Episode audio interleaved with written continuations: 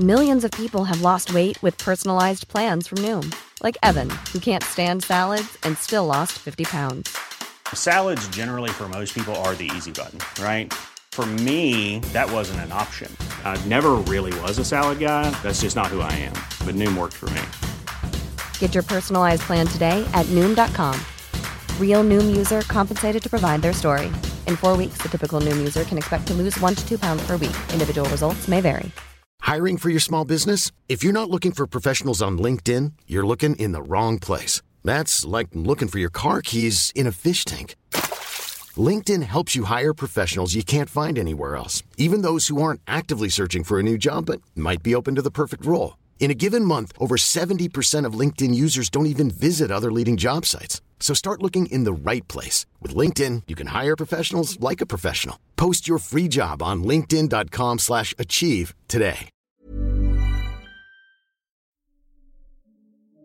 Hola, la historia que les comparto son sucesos que estuve viviendo en mi domicilio hace un tiempo.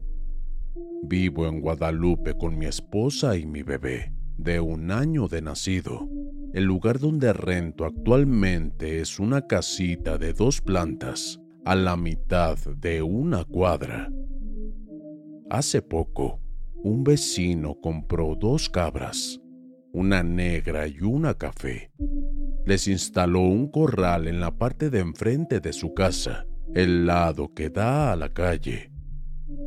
Días después, la cabra café amaneció muerta, sin motivo aparente según comentarios de mi vecino. Desde la llegada de estos animales, los perros ladraban todas las noches, sin parar y cada noche era igual. Cada noche mi esposa me comentaba que se veían sombras en la casa e incluso durante el día, o se escuchaban ruidos, pero no le di importancia.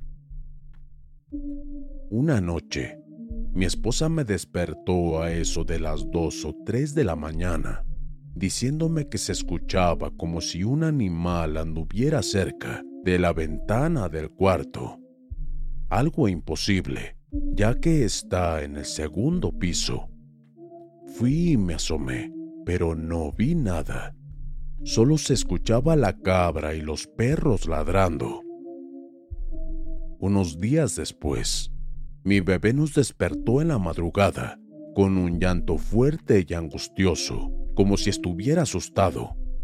Yo, al despertar, escuché los perros de los vecinos ladrando mucho mientras escuchaba también el sonido de la cabra. Mi esposa me pidió bajar por agua para preparar el biberón para el bebé, a lo cual accedí. Tomé el agua mientras seguía escuchando cómo los perros ladraban como asustados o enojados. Lleno de curiosidad, me asomé por la ventana de enfrente para descartar que no fuera un ladrón queriendo entrar a mi casa o a la de algún vecino. Abrí la cortina y lo que vi me hizo tirar el recipiente con agua que tenía en la mano. Se me erizó la piel al ver la cabra negra caminando en sus dos patas de atrás, mientras hacía un sonido que ya no parecía del animal, sino más bien una risa humana me quedé congelado ante tal imagen. La cabra volteó a verme y se quedó detenida un momento mientras yo grité del susto. La cabra se fue caminando y seguía riéndose. Yo cerré la ventana y corrí al cuarto. Mientras mi esposa trataba de calmar a mi hijo, seguía llorando y me preguntaba qué había pasado. Le conté lo ocurrido y ya no pudimos dormir hasta que amaneció, por cuidar a nuestro bebé de cualquier cosa que pudiera pasar. Al día siguiente, tuve que salir a la tienda de la esquina. Tenía que pasar por el frente de la casa del vecino, justo donde estaba la cabra. Pasé sin voltear de ida y de vuelta, pues tenía miedo a pesar de ser ya de día. Sin embargo, Mientras pasaba, sentí como si me estuvieran observando. mientras escuchaba ese válido de la maldita cabra al cruzar por esa casa. En esa misma semana, llevamos a mi bebé a la iglesia para bautizarlo y pedir agua bendita. Al regresar a casa y pasar por la casa donde tenían a esa cabra, nos percatamos de que ya no estaba. La verdad ya no quise preguntarle nada al vecino, pero desde ese día mi bebé ya duerme tranquilo, mi esposa ya no escucha ruidos y los perros ya no ladran asustados.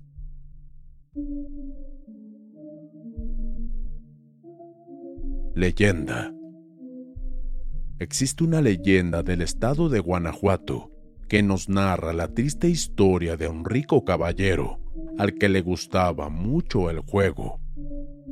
Este caballero llevaba por nombre Don Ernesto y acostumbraba salir a jugar todas las noches. Su lugar preferido era llamada la Casa del Juego. Se trataba de un lugar que en la ciudad de Guanajuato era muy conocido y al que solamente podían acceder las personas que contasen con un buen capital, pues se jugaba fuerte y había que ser rico para poder participar.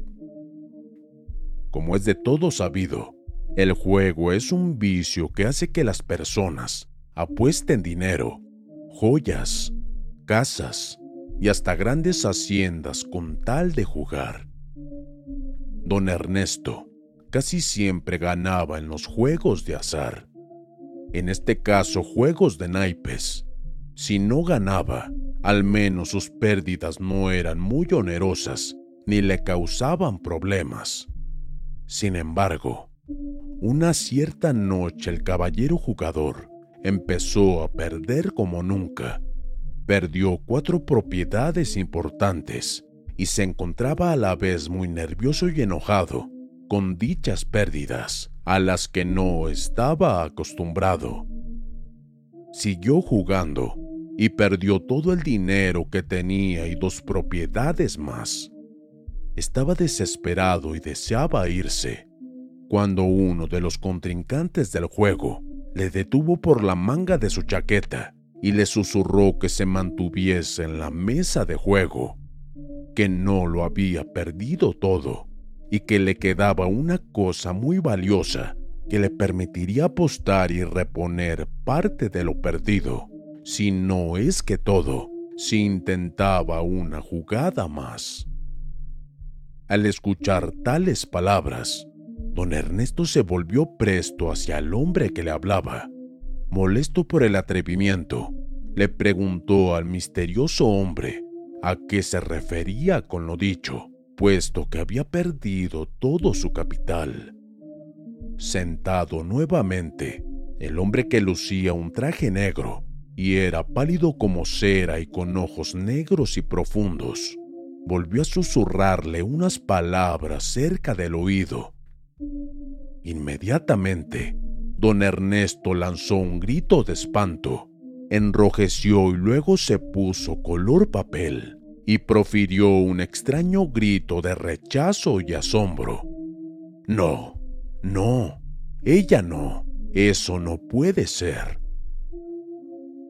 Pero después de indignarse, el jugador se quedó callado y pensativo. Después de unos momentos aceptó seguir jugando y pidió nuevas cartas. A lot can happen in the next three years. Like a chatbot may be your new best friend. But what won't change? Needing health insurance. United Healthcare Tri Term Medical Plans are available for these changing times. Underwritten by Golden Rule Insurance Company, they offer budget friendly, flexible coverage for people who are in between jobs or missed open enrollment. The plans last nearly three years in some states, with access to a nationwide network of doctors and hospitals. So, for whatever tomorrow brings, United Healthcare Tri Term Medical Plans may be for you. Learn more at uh1.com. Hiring for your small business? If you're not looking for professionals on LinkedIn, you're looking in the wrong place. That's like looking for your car keys in a fish tank. LinkedIn helps you hire professionals you can't find anywhere else, even those who aren't actively searching for a new job but might be open to the perfect role. In a given month, over 70% of LinkedIn users don't even visit other leading job sites. So start looking in the right place. With LinkedIn, you can hire professionals like a professional. Post your free job on linkedin.com slash achieve today. Ya solamente quedaban dos jugadores, el hombre de negro y el desgraciado de don Ernesto y dio comienzo el juego. Se pidieron cartas, empezó el albur y don Ernesto volvió a perder. Quedó el hombre sin habla, no podía moverse de la silla. Había perdido nada menos que a su esposa y la había perdido jugando con el diablo.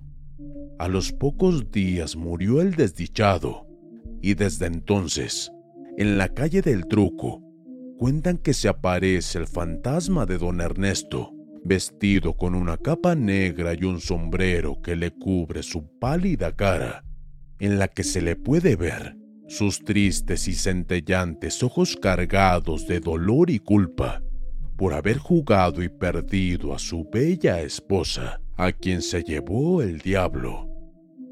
Al llegar a media calle, toca una puerta tres veces. Es la puerta del garito donde jugó a su mujer genio y figura hasta la sepultura.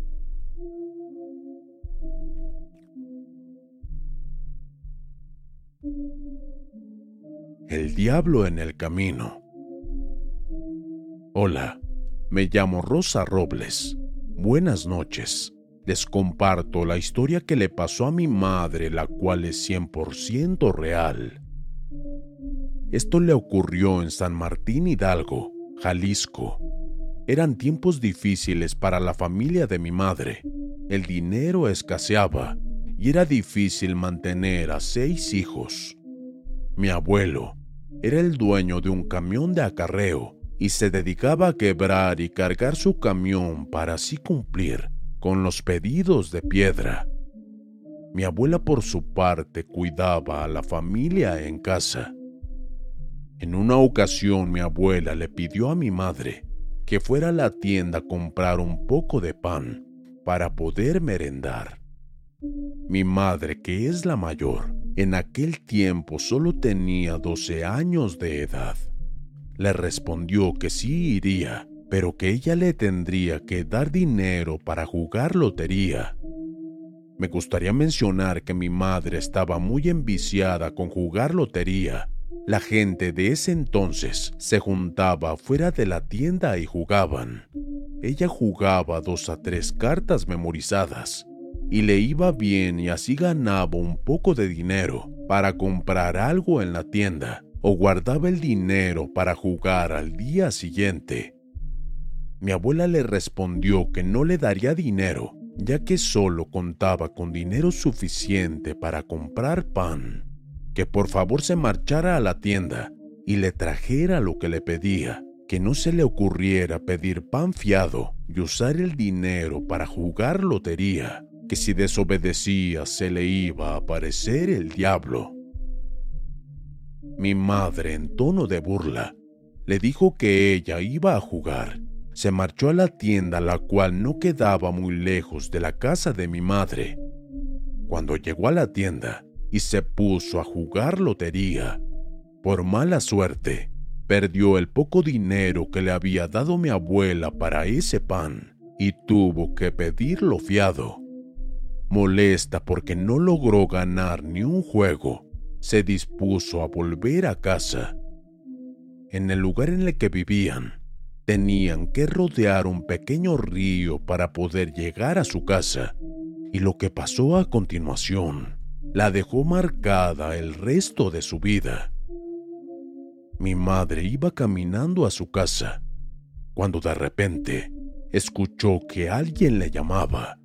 Era alguien que hacía un típico sonido que se hace cuando quieren que voltees.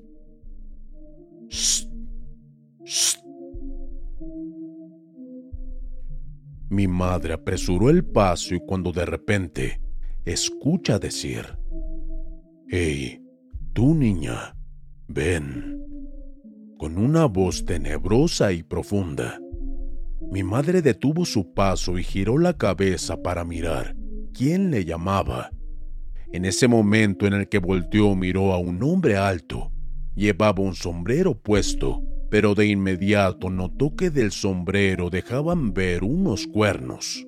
Tenía el pie arriba de un tronco y el pie era de un chivo y tenía una cola con la cual jugaba, dándole vueltas con su mano. Su rostro era el de un hombre muy feo y viejo.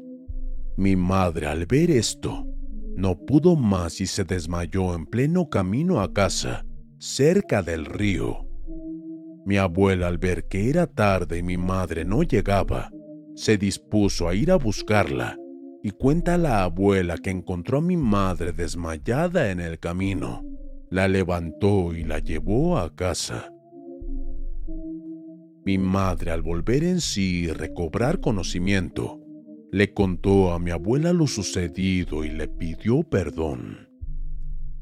Hasta el día de hoy, mi madre tiene 60 años de edad y jamás volvió a jugar lotería. Y cuando cuenta esta historia puedo observar y darme cuenta cómo se le enchina la piel y sus ojos se le ponen llorosos.